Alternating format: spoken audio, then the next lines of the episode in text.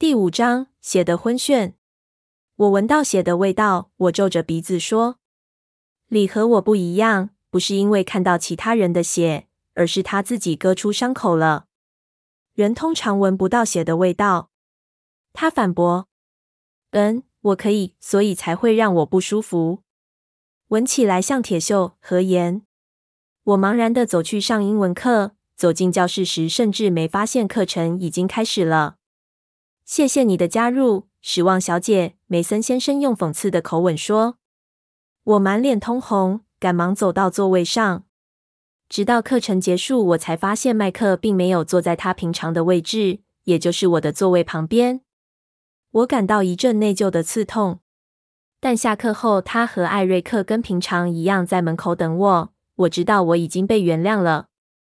我们一同走着，麦克像往日一样兴奋地谈到周末的天气预报。”雨应该会暂停，因此海滩之旅很有可能成行。我试着热烈的回应，不想再像昨天一样让他失望，但这真的很难。无论有没有下雨，就算再怎么幸运，气温顶多也只有十度左右。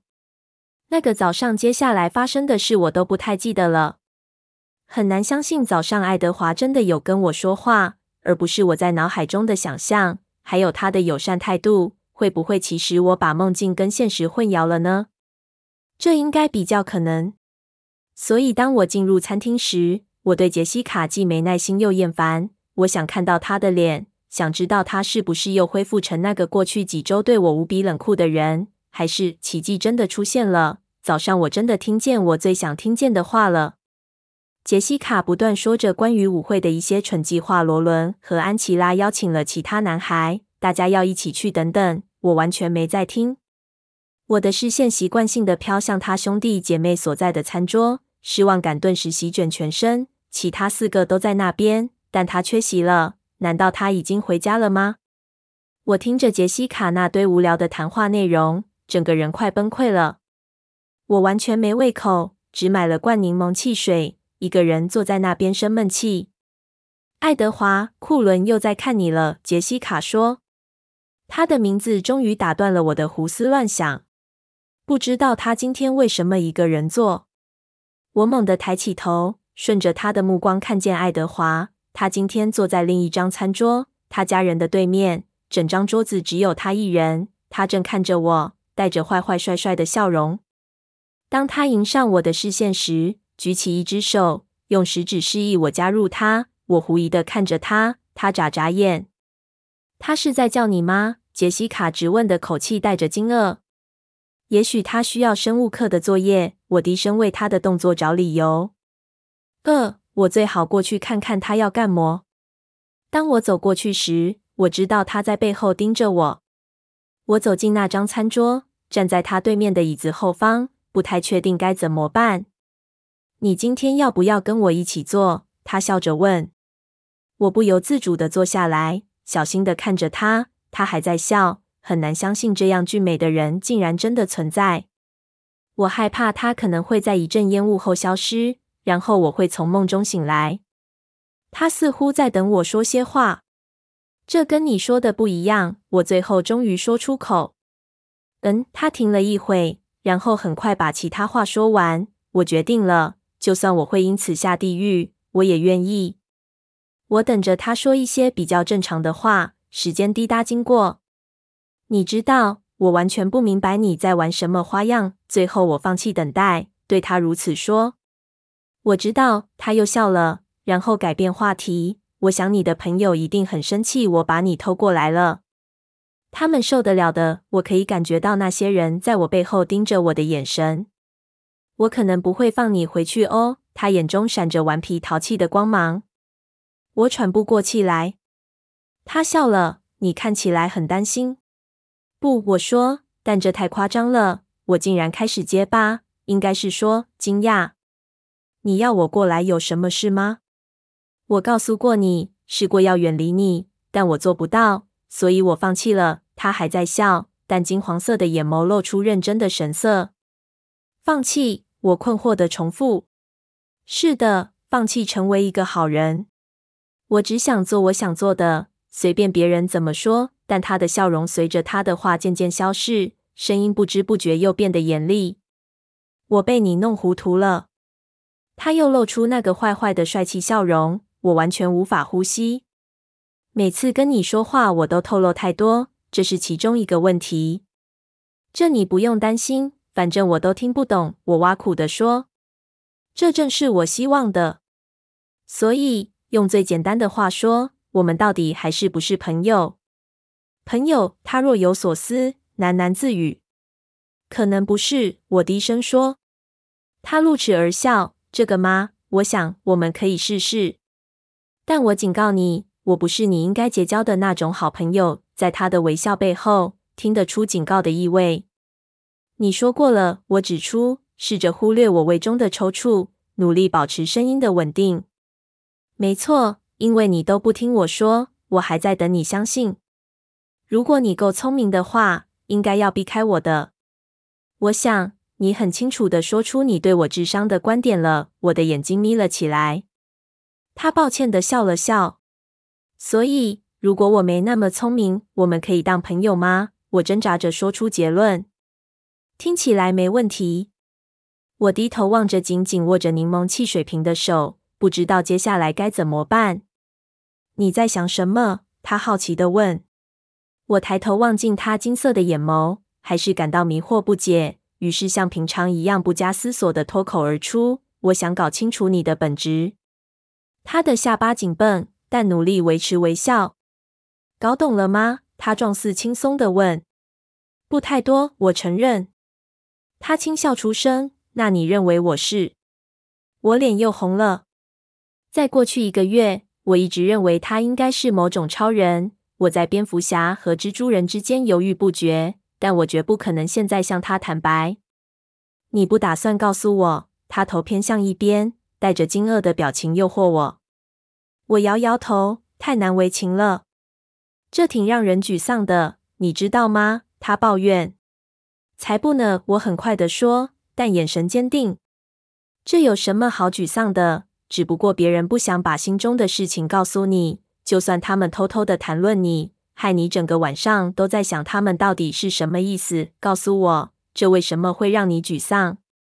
他做个鬼脸，或者说得更坦白些，我继续说，将压抑的怒气发泄出来。例如说，某人做了超乎寻常的事，像是从不可能的情况中拯救你的生命，但隔天又排斥你，从不解释原因，甚至答应之后又反悔，那种才叫做令人沮丧。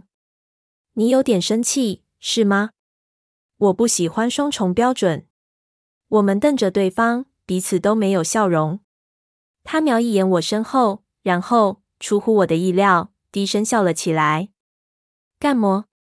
你的男朋友似乎认为我让你不高兴了。他在挣扎要不要过来打断我们的谈话。他又低声窃笑。我不知道你在说什么，我冷冷地说。但是我很确定你是错的。我没错。我告诉你，很多人都很容易被看透，除了我以外，当然。没错，除了你。他的声音突然变了，眼神陷入沉思。我也很好奇，究竟是为什么？为了避开他热切的注视，我只好移开眼神，专心的松开柠檬汽水的盖子，喝了一口，然后视而不见的看着桌子。你不饿吗？他似乎有点心烦意乱。不，我不想多做说明。我的胃现在很胀，充满气泡。你呢？我望着他面前的空桌。不，我不饿。我不太了解他声音中想表达的意思。他似乎很享受这种私人的笑话。你可以帮我一个忙吗？我犹豫几秒后说。他起了警戒心。那要看是什么忙。不是什么大事，我向他保证。他等着，小心谨慎，但充满好奇。我只是想说，如果你下次又为了我好而决定不理我的话，可以事先警告我一下吗？好让我先有心理准备。我边说边望着柠檬汽水瓶，用我的小指沿着瓶口的曲线磨蹭着。这听起来很公平。我抬起头，发现他抿紧唇，好忍住笑意。谢谢。那我能问你一个问题，算是交换吗？他追问着。一个。告诉我你的想法，关于刚才那个话题。哦哦，这个不行。你又没有限定范围，你答应给我一个答案的。他提醒我。你也没有遵守你的承诺呀。我提醒他。只要一个想法，我不会笑的。会，你一定会，这点我很确信。他垂下头，然后透过长长的睫毛偷瞄我，金色的眼珠无精打采。拜托啦！他低声下气，身体往前倾向我。我眨着眼，脑海中一片空白。我的妈呀！他怎么能露出这种神情？呃，什么？我茫然晕眩的问。只要跟我说一点点就好。他的凝视让我整个人都快燃烧起来。嗯，好吧。被放射蜘蛛咬到，他会催眠术吗？还是我无可救药的那么容易被他影响？这没有创意。他轻蔑地说。那我也没办法，我只能告诉你这一个。我气恼地说。这根本不算。他逗弄着我。不要蜘蛛。对。也不要放射线。对。讨厌。我叹口气。客气时也不算。他窃笑。你说过不笑我的，记得吗？他努力让脸上表情恢复镇静。我一定会搞清楚的。我警告他。我希望你最好别是。他的声音再度变得严肃。为什么？万一我不是超人英雄？万一我是个坏人呢？他开玩笑的说，但他的眼神让人无法理解。哦，我说，好几件他暗示的事突然都有了眉目。我懂了。你真的懂吗？他的表情突然一惊，好像害怕自己泄露太多。你是危险分子，我猜。我的脉搏跳个不停，似乎我的直觉已经了解到我话中的意思。他真的很危险。他一直试着要告诉我，他只是看着我，眼中带有某种我无法了解的情绪，但不是坏人。我摇着头低语：“不，我不相信你是坏人。你错了。”他的声音低得几乎让人听不见。他低下头，拿走我的瓶盖，在手指上翻转着。我瞪着他，狐疑地想着为何我没有感到恐惧害怕。他就像他说的一样。带着明显的威胁，但我却觉得异常兴奋，而且比以往更神魂颠倒。这是我每次靠近他就会有的感觉。沉默持续着，直到我发现餐厅的人都快走光了。我跳起来，我们要迟到了。我今天不去上课，他说，手指飞快地转动瓶盖，速度快得几乎看不清楚。为什么？有时候敲课是健康的。他笑着看我。但眼中仍带着烦恼。那好，可是我要去。我告诉他，我是个超级胆小鬼，怕乔克会被抓到。此时他已经恢复之前的样子。那我们晚点见咯。我犹豫了一下，然后转身飞快地往教室跑。第一声钟想让我更快地冲出餐厅。我边跑边看他，他仍然动也不动地坐在那里。在我跑到一半时，我的脑海快速地思考。几个问题突然有了答案，却也浮现一些新的问题。但至少雨已经停了。我很幸运，进教室时班纳先生还没到。我很快的在座位上坐好，注意到安琪拉和麦克都在看我。麦克的表情充满愤恨，安琪拉则是一脸惊讶，充满敬畏惊叹。然后班纳先生走进教室，要求全班安静。他手臂下夹着一些小小的硬纸板盒。放在麦克的桌上，要他发给全班。好啦，同学们，我要你们每个人都从盒子里拿出一个器材。他边说边从他的实验服口袋抽出一双塑胶手套戴上。戴上手套时发出的摩擦声像是种不祥的预兆。第一步是抽出指示卡。他拿起一张白色卡片对大家展示，卡片上有四个方格。第二个是检验棒，接着举起一根像是发夹的东西。第三个是无菌包装的刺血针，最后拿起一小片蓝色的塑胶膜，打开。那么远看不到尖锐针头，但我的胃翻动着。我会分别用滴管滴水到你们的卡片上，在我没到你座位前不要动。他从麦克那桌开始，小心地滴一滴水到白色卡片的四个方格上。然后我要你们小心地用手拿起刺血针。他抓住麦克的手，将针尖刺进麦克的中指。哦，冷汗溢满我的前额。将一小滴血挤在检验棒上。他示范的挤压麦克的手指，直到血液流出。我痉挛的吞咽，胃沉重的抽搐着，然后抹在卡片上。他做完，握着那张滴着红色血液的卡片让大家看。我闭上眼睛，试着用听的就好。下个周末，安吉拉斯港将会有红十字会的捐血活动，所以我想你们应该要知道你们的血型。他似乎很骄傲。虽然你们还不到十八岁，仍然需要父母的许可。我的桌上有同意书。老师带着滴管巡视每一桌。我将脸颊贴在冰冷的黑色桌面上，试着维持我的意识。我能听见周围同学用针刺入指尖时发出的尖叫、抱怨和笑声。我缓缓的呼吸，用嘴巴吸气和吐气。贝拉，你还好吗？班纳先生问我。他就在我身旁轻声说话，听起来却像警铃一样大声。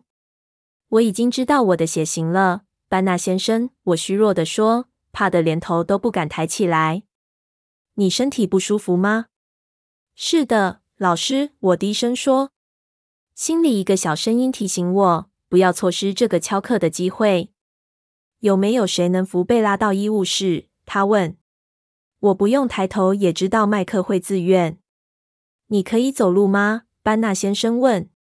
可以，我低声回答，心中想着，只要让我离开这里就好，用爬的都行。麦克用他的手臂环绕着我的腰时十分兴奋，他将我的手拉过他的肩头，我瘫软地将全身重量斜倚着他。麦克拖着我慢慢越过校园。当我们绕过餐厅转角，走出号大楼，离开班纳先生的视线范围后，我就停下脚步。让我先坐一下，好吗？我求他。他扶着我坐在路边。还有，不管你想做什么，把你的手放在你的口袋里。我警告他，不想看到他的血。我还是感到晕眩，但我试着不让自己靠往麦克的方向，而是让脸颊靠着人行道上冰冷潮湿的水泥柱，然后闭上眼睛。这样似乎有些帮助。天啊，贝拉，你的脸色发青。麦克的声音听起来很紧张。贝拉，另一个声音远远地叫着我：“不，不要！”告诉我，这只是我想象出来的熟悉声音。发生什么事了？他受伤了吗？他的声音现在很近，听起来充满担心。这不是我的想象。我紧闭着眼，希望自己死掉算了，或者至少别吐出来。麦克强调着：“我想他只是头晕。”我不知道是怎么回事，他根本还没刺到手指。贝拉，爱德华的声音就在我旁边，但听起来放心多了。你听得见我吗？不，我咕哝着，走开。他低声笑着。我正要扶他去医务室，麦克用防御的声音解释，可是他似乎走不动了。我来照顾他，爱德华说。我能听见他话中的笑意。你回去上课吧。不，麦克抗议，这是我应该要做的。突然间，我底下的人行道不见了。我因为震惊而睁开眼睛。爱德华把我打横抱起，好像我只有十磅似的，而不是一百一十磅。放我下来，拜托，请不要让我吐在他身上。我话还没说完，他已经开始朝医务室走去。喂，麦克也叫着，但爱德华已经走了老远。他根本不理会麦克。你看起来糟透了，他笑着告诉我。把我放回人行道，我呻吟着。他走动的节奏对我没有帮助。爱德华小心地抱着我，避免我们之间身体上的接触，只用两手手臂支撑我的体重。他似乎感受不到我的重量。所以你在血型课上昏倒？他问我，这似乎让他很高兴。我没有回答，再次闭上眼。跟恶心的感觉奋斗，嘴紧紧闭着，忍住不要吐出来。而且还不是你自己的血，他继续说着，似乎很自得其乐。我不知道他怎么能一边抱着我一边打开门，但一阵暖意传来，我知道我们进到屋那了。哦，天呀！我听到一个女生倒抽了一口气。她在生物课上昏倒了，爱德华解释。我睁开眼，发现自己在办公室内。爱德华正大步穿过柜台，准备走进医务室。科普太太，红发的柜台接待员，抢在爱德华前面把医务室的门打开。祖母级的校护用好奇、惊讶的眼光看着爱德华，把我抱进房间，温柔地把我放在一张病床上。棕色的床垫上铺着抛弃式的保洁纸。然后他直起身，贴着墙站，在这窄小的房间尽可能离我越远越好。他的眼睛既明亮又兴奋。他只是有点昏眩。他开口说明，好让受到惊吓的护士放心。他们在生物课做血型测试。护士了解地点点头，总是这样。他低声笑着：“躺几分钟，亲爱的，很快就没事了。”我知道，我叹着气说：“躺下后，恶心的感觉已经褪去。”这常常发生吗？他问。有时候，我承认。爱德华用咳嗽掩饰他的笑声。你可以回去上课了，护士对他说。我应该要陪他待在这里。他话里带着某种权威的口吻。虽然护士嘟起嘴，但并没有再说什么。我去拿点冰块帮你敷一下，亲爱的，他对我说，然后匆匆地走出门。你是对的，我闭着眼睛呜咽地说。我通常都，你是指什么？敲课是健康的，我的呼吸现在平顺多了。你刚才差点把我吓死。他停了一下，然后承认他的担心。他的声音好像他正在坦白一件丢脸的事。我以为纽顿拉着你的尸体要埋在树林里。哈哈，我的眼睛还是闭着，但觉得身体已经逐渐恢复正常。老实说，我看过尸体有更好看的颜色。我还担心自己可能要因为你被谋杀而替你报仇呢。可怜的麦克，我赌他一定气疯了。他一定很恨我。爱德华高兴地说：“你怎么可能知道？”我争辩着，接着立刻想到，说不定他真的知道。我看到他的表情，所以我知道。你怎么看得到我？我以为你翘课离开学校了。我现在几乎已经没事。如果我中午有吃东西的话，可能早就吐出来了，所以胃空空的反而是件幸运的事。我在车上听 CD，这么普通的回答却让我惊讶不已。听到开门的声音，我睁开眼睛，看到校护手上拿着冰袋。来了，亲爱的，他轻声将冰袋放到我的额头上。你看起来好多了，他补了一句。我想我好多了，我边说边试着坐起来。虽然还有点耳鸣，但脑袋已经没那么晕眩了。四周薄荷绿的墙看起来也不再扭曲。我知道他打算要我再躺一会，但门又被打开。科普太太探头进来。又来一个，他说。我跳下床，好将病床留给下一位，然后将冰袋交还给护士。谢谢，我不需要了。然后麦克扶着脸色灰黄的李·史蒂芬摇摇晃晃的走进来。那是我们生物课的另一个男同学，爱德华和我退到墙边，让他们进来。哦，糟了！爱德华低声说：“快出去办公室外面，贝拉。”我不明所以的抬头看他。相信我，走。我转身，在门关上前抓住，像箭一样冲出医务室。我知道爱德华就跟在身后。你真的听我的话？他颇感惊讶。我闻到血的味道，我皱着鼻子说：“李和我不一样，不是因为看到其他人的血，而是他自己割出伤口了。人通常闻不到血的味道。”他反驳。“嗯，我可以，所以才会让我不舒服。闻起来像铁锈和盐。”他用深不可测的表情看着我。“怎么啦？”我问。“没什么。”麦克跟着走出门，先看着我。接着看向爱德华，他的表情证明爱德华之前说的没错，带着强烈的反感。他的眼光再度移向我，一副闷闷不乐的样子。你看起来好多了，他指控似的说。把你的手放在口袋里，我再次警告他。又没有流血，他低声说。你要回去上课吗？你开什么玩笑？我才刚逃开，又要自投罗网吗？我想也是。那你这个周末要去吗？要去海滩吗？他说话时再度怒视爱德华，但爱德华站在杂乱的柜台前，像尊雕像般动也不动，眼睛看着空白的墙面。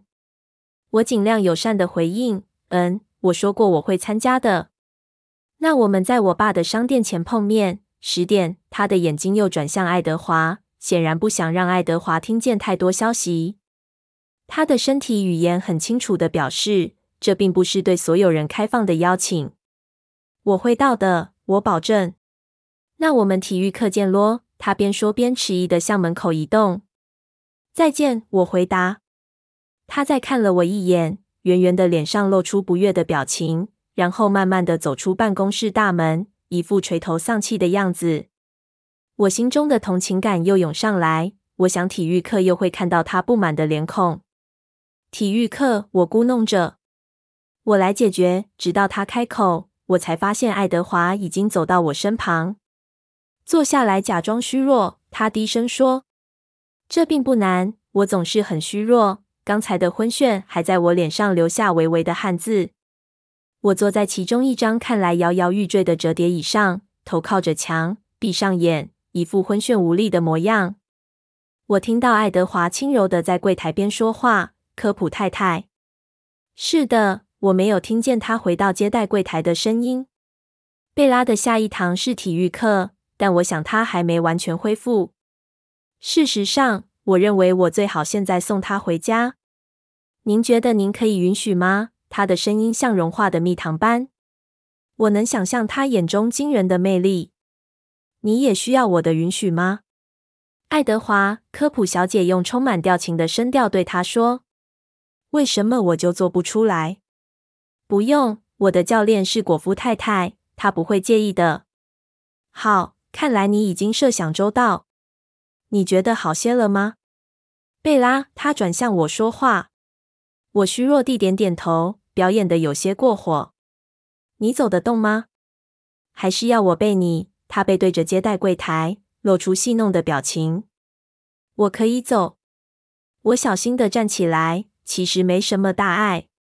他替我开门，礼貌的微笑，但眼神充满嘲弄。我走出办公室，踏进刚降下、冰冷湿润的雾气中，感觉很好。我第一次觉得绵绵细雨也是种享受，好像能将我脸上黏黏的汗渍洗干净。谢谢，我说。他跟着我走出来，因身体不适而换来不用上体育课，似乎很值得。不客气。他望着前方，眯起眼看着雨。所以你会去吗？我是说，这个星期六。我希望他会，虽然觉得有点不太可能。我无法想象他的车上坐满其他同学的样子。他并不属于我们这个世界，但我只是希望他能让我在这里的第一次郊游多点兴奋之情。你们到底要去哪里？他还是面无表情地望向前方。去拉布席的海边。我研究他的表情，想猜透他的思绪，但他又眯起眼睛。他用眼角瞄向我。嘴角扭曲的露出讽刺的笑容。我想我并没有收到邀请。我轻叹：“我刚刚邀你了呀。你和我这星期最好不要再给可怜的麦克更多压力了，免得他崩溃。”他双眼露出一抹戏谑的神采，显然对这个想法挺兴奋的。麦克这个傻子，我喃喃自语，整个心思全在他刚刚说的“你和我”。我好喜欢他这样的说法。我们已经快走到停车场。我转向左边，朝我的卡车走去。突然，有人抓住我的夹克，猛地把我拉回去。“你以为你在干么？”他愤慨地问，用一只手抓住我的夹克。我有点被弄糊涂了。我要回家呀！你没听见我答应送你回家吗？以你现在的情况，你觉得我会让你自己开车回去吗？他的声音还是很愤怒。什么情况？那我的卡车怎么办？我抱怨着。我会让爱丽丝下课后帮你开回家的。她拉着我的夹克，拖着我往他的车子走。我跌跌撞撞的试着让自己不要跌倒。我想，就算我跌倒，他也会拖着我走的。放手！我坚持，但他根本不理我。我沿路不断挣扎，直到抵达他的富豪车旁，他才放开我，让我踉跄的倚在门边。你也太一意孤行了吧！我埋怨着。门开了，这是他唯一的反应。说完，他绕到驾驶座坐好。我有能力自己开车回家。我固执地站在车边，气恼着不肯进去。雨下得更大了，我又没有把帽子戴上，所以雨水沿着头发滴落。他摇下车窗，轻声越过副驾驶座对我说：“上车，贝拉。”我没有回答。我在心中计算着能不能在他抓住我之前跑到我的卡车边。我必须承认，这胜算不大。我会拖你回来的。他猜出我的计划，威胁着。我努力维持尊严，坐上他的车子，但不太成功。我看起来就像只半湿的猫，靴子发出嘎吱嘎吱的声音。这完全没必要，我生硬地说。他没有回答，只是拨弄着汽车仪表板，打开暖气和音响。当他开出停车场，我决定板着脸一路沉默以对。突然间，我认出音响播放的音乐。好奇心转移了我的注意力。月光区，我惊讶地问：“你知道德布西？”他也很惊讶。一点点，我承认。我妈在家播放很多古典音乐，但我只熟悉我喜欢的。这也是我最喜欢的乐曲之一。她望向雨中，沉浸在自己的思绪里。我听着音乐，放松地将背靠在淡灰色的真皮座椅上。倾听如此熟悉、舒缓的乐曲时，不该说话。雨将外面的世界弄得模糊不清，只剩下一片灰蒙蒙的绿影。我发现它开得很快，但很稳，所以我感觉不到速度，只看到城镇飞快闪过。你母亲的外表是什么样子？他突然问我。我瞄向他，发现他用好奇的眼神看着我。他跟我很像，但比我秀丽多了。我说。但他扬起眉毛，不解的看着我。我比较像查理，他比我外向，也比我勇敢，没什么责任感，也有一些怪癖，而且是个手艺独特的厨师。但他是我最好的朋友。我停了下来。谈到妈妈，让我不自觉的心情低落。你多大了，贝拉？我不了解他的声音为何突然变得沮丧。他停住车，我发现我们已经到家了。雨很大，我几乎看不清房子，车子像被淹在河中似的。十七岁，我对他的问题感到困惑。你看起来不像十七岁。他语带斥责，这让我笑了出来。怎么了？他小心地问。我妈总是说我生下来就已经三十五岁了，然后一年比一年老成。笑完之后，我叹口气，继续说：“总要有人当大人吧。”我停了一会儿。又补充：“你自己看起来也不像高中生。”他做了个鬼脸，然后改变话题：“那你妈为什么要嫁给费尔？”我很惊讶，他竟然记得这个名字。我只说过一次，而且是两个月以前。我想了一下，才回答：“我妈以她的年龄来说，看起来很年轻。我想费尔让她觉得更年轻，而且她为她疯狂。”我摇摇头，这种吸引力对我来说是种难以理解的谜。你赞成吗？他问。这有关系吗？我反问。我只希望他快乐，他正是他要的。你很大方，我认为。他若有所思地说。为什么？你觉得他对你也一样吗？无论你选择哪种男生，他突然急切地说，眼神仔细探寻着我。我想会吧，我结结巴巴的回答。可是不管怎么说，他是母亲啊。多少还是会有点不同的，希望不是太恐怖的不同。他取笑我，我气急了。你说的恐怖是什么意思？有两张脸又全身刺青，我想这算是其中一种。不然你所谓恐怖的定义是什么？他没有理会我的问题，反而问我另一个问题：你觉得我恐怖吗？他扬起一边的眉毛，脸上闪过一抹模糊的微笑。我思考了一会儿，想着该说实话还是谎话才好，最后决定说实话。嗯，我想你可以很恐怖，如果你想的话。你现在怕我吗？他的微笑不见了，俊美的脸庞变得严肃。不，我回答得太快，这让他又露出微笑。那么，你愿意告诉我你的家人吗？我试着转移话题。你们的故事一定比我的精彩。他的声音立刻充满警戒。你想知道什么？库伦医生领养你们吗？我想证实。是的。我犹豫了一会，你的父母亲发生什么事？他们在很多年前死了。他的声音很平静，像陈述某种事实，不带感情。我很抱歉，我低声说，我不太记得他们。卡莱尔和艾斯密当我父母亲已经很久了，而且你爱他们，这不是一个问题。听他表达的声调就能知道。是的，他微笑。我想不出会有比他们更好的人了。你很幸运，我知道。